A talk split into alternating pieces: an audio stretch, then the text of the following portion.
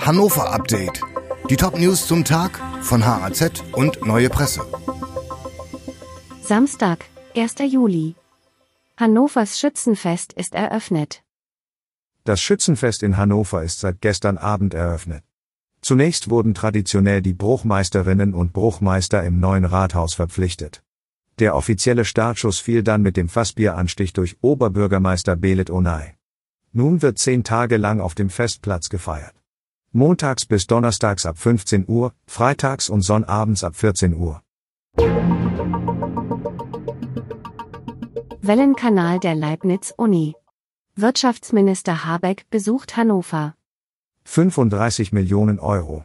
Mit diesem stattlichen Betrag wurde der große Wellenkanal der Leibniz-Universität Hannover in Marienwerder erneuert. Zur Eröffnung kam Wirtschaftsminister Robert Habeck nach Hannover. Das Besondere an der 300 Meter langen Anlage ist, sie kann Wellen von bis zu drei Metern Höhe erzeugen und gleichzeitig für verschiedene Strömungssituationen unter Wasser sorgen.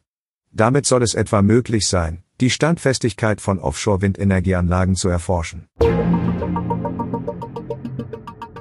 Gefährliche Pillen. Blue Punisher Tabletten auch in Niedersachsen. Ecstasy-Tabletten mit einer hohen Dosierung sind auch in Niedersachsen seit längerem bekannt. Derzeit liegen dem Landeskriminalamt aber noch keine Erkenntnisse zu Todesfällen oder schweren Erkrankungen in Zusammenhang mit Ecstasy vor. In Neubrandenburg war eine 13-Jährige mutmaßlich nach dem Konsum einer Ecstasy-Pille gestorben. Das Mädchen soll zuvor eine hochdosierte Pille mit dem Namen Blue Punisher genommen haben. Neues Sportangebot in der Innenstadt. Hannover hat nun ein weiteres Sportangebot mitten in der City. Dazu gehören ein Beachtennisplatz an der Marktkirche sowie ein Basketballfeld an der Goseride am Steintor. Beim Denkmal der Göttinger Sieben gibt es Parcourselemente. Unter dem Motto Bewegungsräume hat Oberbürgermeister Belit Onay gestern diese Sport- und Spielstätten an mehreren Orten in der Innenstadt eröffnet.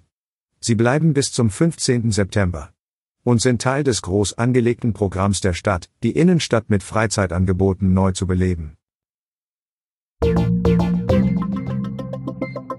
Dieses Hannover-Update wurde maschinell vertont. Der Autor der Texte ist Michael Sobol. Alle weiteren Ereignisse und Entwicklungen zum Tag ständig aktuell unter haz.de und neuepresse.de.